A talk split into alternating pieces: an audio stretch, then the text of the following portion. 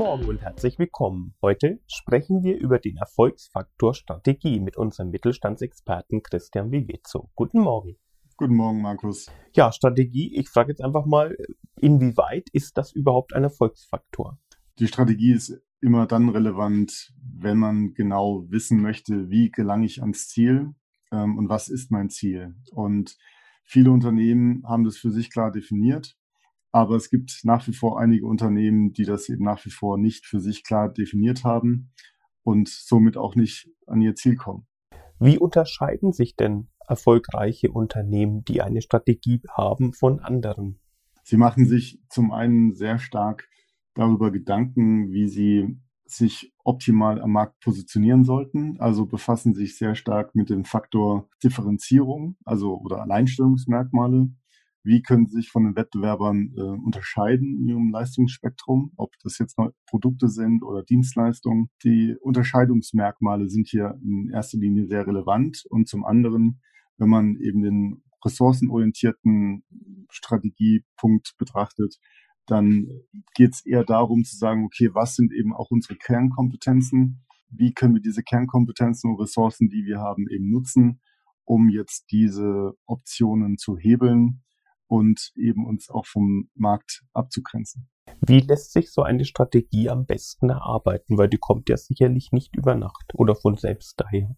Viele Unternehmer von Familienunternehmen oder Inhaber von einzelgeführten Unternehmen haben oftmals ihre Strategie nicht ausformuliert auf dem Papier, sondern tragen die den ganzen Tag im Kopf mit sich herum.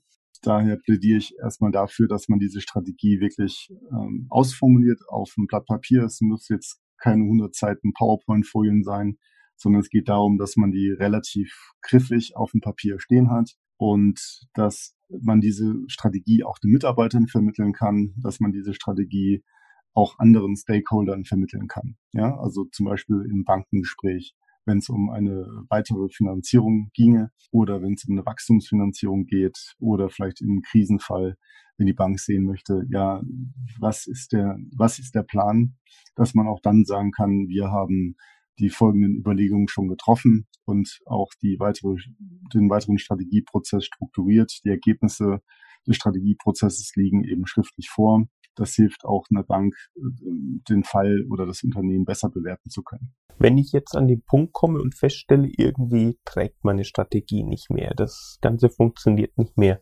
was sind dann so die ersten Schritte, um einen Strategiewandel einzuleiten? Auf jeden Fall sich erstmal ein bis zwei Tage oder vielleicht auch mehr, mehrere Tage einzuschließen. Das kann man eben alleine machen mit den besten Mitarbeitern. Das kann man auch äh, unterstützt machen mit externen Beratern oder Moderatoren. In dem Augenblick geht es wirklich darum, dass man sagt, okay, wo stehen wir jetzt gerade? Ähm, was können wir am besten? Nach der Ist-Bestimmung geht es dann darum, wirklich zu sagen, wo wollen wir eigentlich hin? Also das heißt zu sagen, möchten wir uns in, den, in der bestehenden Branche weiterentwickeln, äh, möchten wir eben unsere äh, in eine neue Branche vielleicht hinein entwickeln? Möchten wir neue Produkte entwickeln oder vielleicht einen neuen regionalen Markt erschließen? So, und äh, nachdem man dann sozusagen die Zielrichtung ähm, vorgegeben hat und definiert hat, abgeleitet hat, geht es dann darum, eben im nächsten Schritt klar zu regeln, wie machen wir es. Was sind also die relevanten Schritte, um dieses Gesamtziel zu erreichen? Und dann passiert oft mal eins, dass die Umsetzung nicht ordentlich geplant wird und die Umsetzung nicht konsequent durchgeführt wird. Aber die meisten scheitern in der um äh, Strategieumsetzung.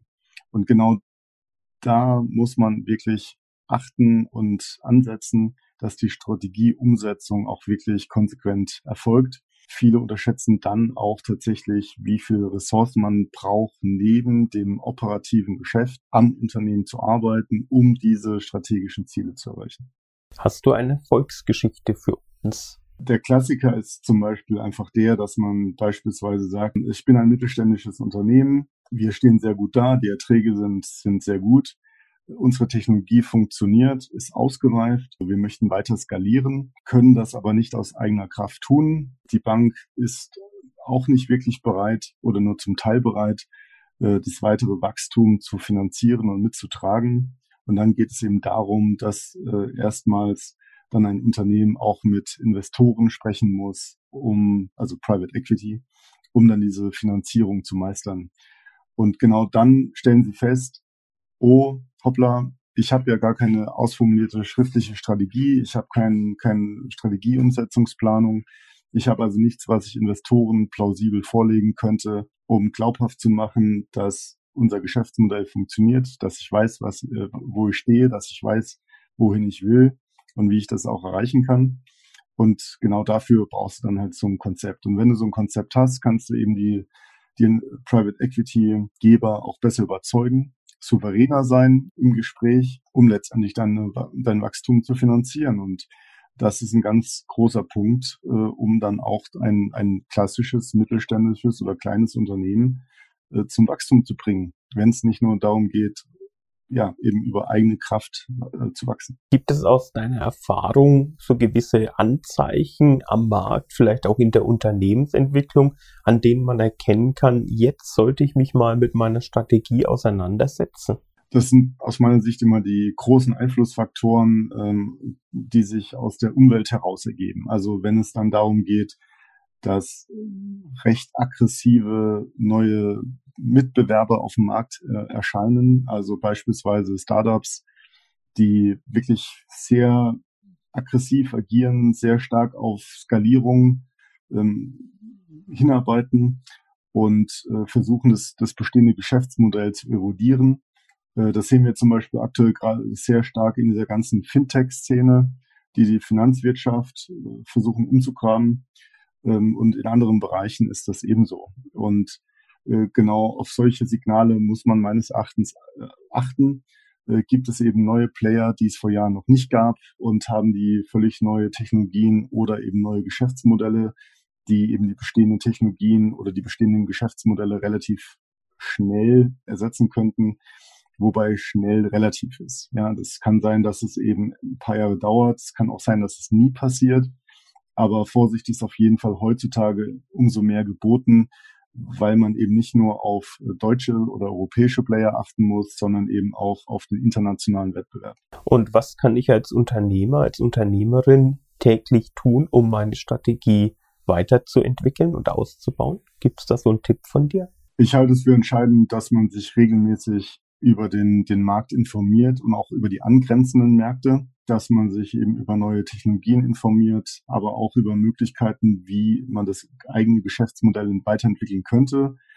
Es gibt verschiedene Wege, dies zu tun, indem man viele stabile Kooperationen pflegt zu Hochschulen, zu anderen Zulieferern, zu Partnern, äh, Wirtschaftsprüfern, Unternehmensberatern, ähm, aber auch zu wissenschaftsnahen äh, Forschungsinstituten, dass man auf relevante Messen geht, dass man Fach- oder Branchenzeitschriften liest oder die große, große Wirtschaftspresse. Also die, die Quellen sind vielfältig und man kann nie sagen, woher bekommt man äh, relevante Informationen. Ich persönlich versuche all diese Möglichkeiten, die ich jetzt aufgezählt habe, selbst auch zu pflegen es ist ein Riesenaufwand, aber dadurch bekommt man überhaupt einen, einen feinen Radar für Marktströmungen und äh, ist halbwegs nah dran am Markt per se.